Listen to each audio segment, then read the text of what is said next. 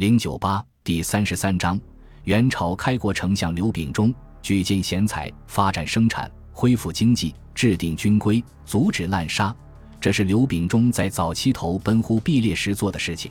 对于全能的他来说，这一切只不过是牛刀小事。他真正大展宏图，是从公元一千二百五十九年开始。这一年，先发生了一件震撼蒙古帝国的大事。蒙古可汗蒙哥汗在攻打南宋河州钓鱼城时，竟然意外阵亡于城下。因为死的突然，连接班人都来不及指定。这样一来，高不可及的蒙古可汗位一下子真空了。各路王爷纷纷行动，忽必烈也不例外，当场把马从鄂州战场北还回草原争夺可汗位。当时的忽必烈声望正隆，又拥有富庶的中原地区做本钱。但是此时公认的接班人却是他的幼弟阿里不哥。蒙古实行幼子继承制，阿里不哥本人在蒙古可汗活着的时候，就作为代理可汗留守和林。当时整个蒙古草原的军队都在他的统御之下，大多数的蒙古贵族也皆支持他接班。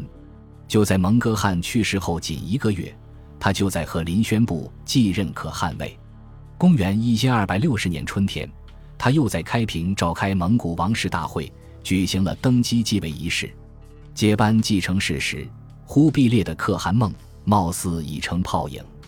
关键时刻，刘秉忠劝忽必烈不要灰心，并给忽必烈仔细分析了双方的实力对比，坚决主张忽必烈北伐漠北，征讨阿里不哥。为确保成功，刘秉忠为忽必烈制定了指导巢穴、分化瓦解的方针。公元一千二百六十年冬天，忽必烈发动了对阿里不哥的征讨。忽必烈先派兵出师河套，断掉了阿里不哥的物资供应，接着率主力部队直捣和林，一举击溃阿里不哥。阿里不哥逃亡到叶塞尼河，命他的亲信阿鲁忽去察哈台筹措粮草。然而一流秉忠的分化瓦解计，阿鲁忽被忽必烈策反，反而率领十五万大军投降了忽必烈。恼火的阿里不哥不顾忽必烈，先发兵攻打阿鲁忽，两人杀得天昏地暗。忽必烈则先坐山观虎斗，然后趁机进兵，终于将阿里不哥杀死在土脑。至此，这位昔日的蒙古王爷终成为蒙古的可汗。对忽必烈的登位，刘秉忠运筹帷幄，劳苦功高。公元一千二百六十年起，忽必烈改国号为大元。正式建立了元王朝，刘秉忠官封中书省事，成为元王朝草创时期的头号汉臣。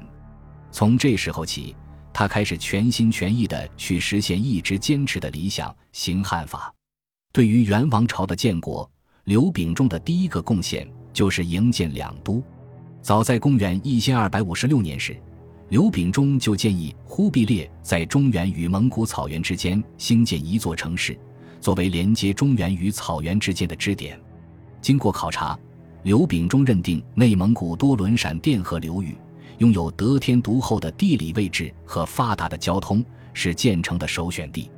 他亲自主持了这座城市的修建，从城市规划、施工到建筑设计，无不事必躬亲。结果，原本计划六年建好的城市，仅用了三年就完成。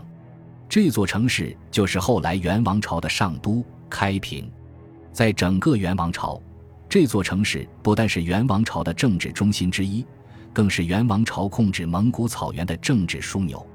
开平未建成后，刘秉忠又经详细筹划，于公元一千二百六十四年提出了建都燕京的方案。忽必烈命他扩建燕京，举世闻名的元大都，正是刘秉忠亲手筹划设计的。公元一千二百七十一年，燕京城正式更名为元大都，成为元王朝的首都。即使在当时，刘秉忠也因修筑元大都而享有盛名，甚至元朝文人徐世龙将他修建元大都的功业与周朝的少公相提并论。与此同时，刘秉忠又取《易经》里大灾前元一句，建议将国号定为大元，元朝的国号就是由此而来。国号有了。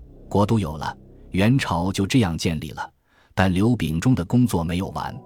元朝是从游牧民族过渡而来的，如果不能在制度上转轨，所谓的元王朝也不过是个花架子。这就是刘秉忠做的另一件重要的事情——建制。刘秉忠在建制上的第一个工作，就是确定元王朝的工资制度。事实上，在忽必烈以前，蒙古帝国的官员是没有基本工资的。官员主要的经济来源，就是通过战争中的抢掠和战后分配战利品。能打仗的拿得多，没仗打的穷的叮当响。从刘秉忠开始，元王朝终于学会发工资了。公元一千二百五十四年，刘秉忠在中原汉地草创了元王朝的官俸制度，颁俸禄置于陕之西。蒙古统一中原后，又将工资制度推广到全国。与工资相关的，就是元王朝的官员品级。和蒙古人早期不发工资一样，蒙古帝国的官员早先也一直没有明确的品级差别。除了军队有品级高下外，所谓的文官基本都是依附于各类武将王爷，谁的老板来头大，谁的势力就大。刘秉忠参考宋朝的官制，却并未盲目照搬。更结合元朝的实际情况，在公元一千二百六十年制定出了元朝的官吏体制。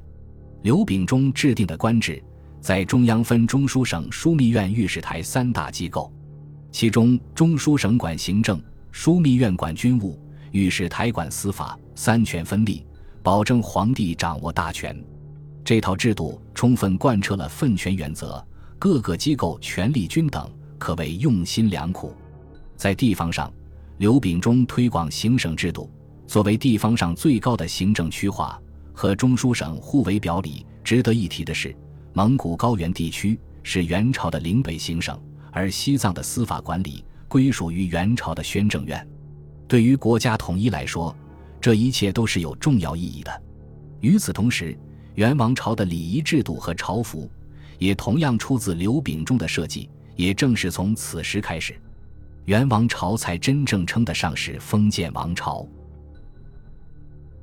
本集播放完毕，感谢您的收听，喜欢请订阅加关注，主页有更多精彩内容。